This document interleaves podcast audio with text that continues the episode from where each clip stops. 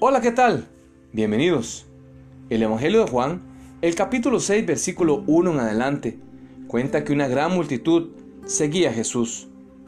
Todos habían visto los milagros que Jesús había hecho por los más necesitados.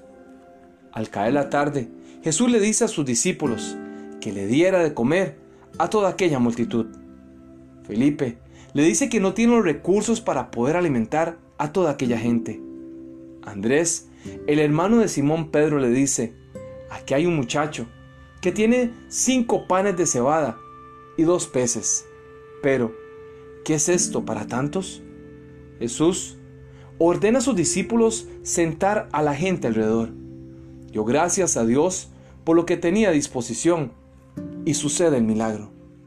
Más de cinco mil hombres, sin contar mujeres ni niños, fueron alimentados. Jesús hizo frente a un problema que parecía insoluble. Su confianza emanaba en la fe absoluta que tenía en su Padre Celestial. El milagro se hizo gracias al desprendimiento de un joven que ofreció todo lo que tenía, que puso sus recursos a los pies del Salvador. Incluso, la Biblia nos cuenta que llenaron doce canastos con los pedazos de los cinco panes de cebada que sobraron.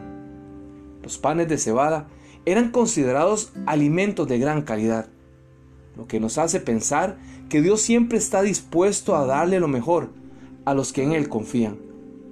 Salmo 37, 25 dice, Joven fui y he envejecido, y no he visto justo desamparado, ni su descendencia que mendigue pan. Soy Hugo Olivas y le deseo grandes bendiciones. Seamos amigos, búsquenos en Facebook o en YouTube como hugoolivas.com.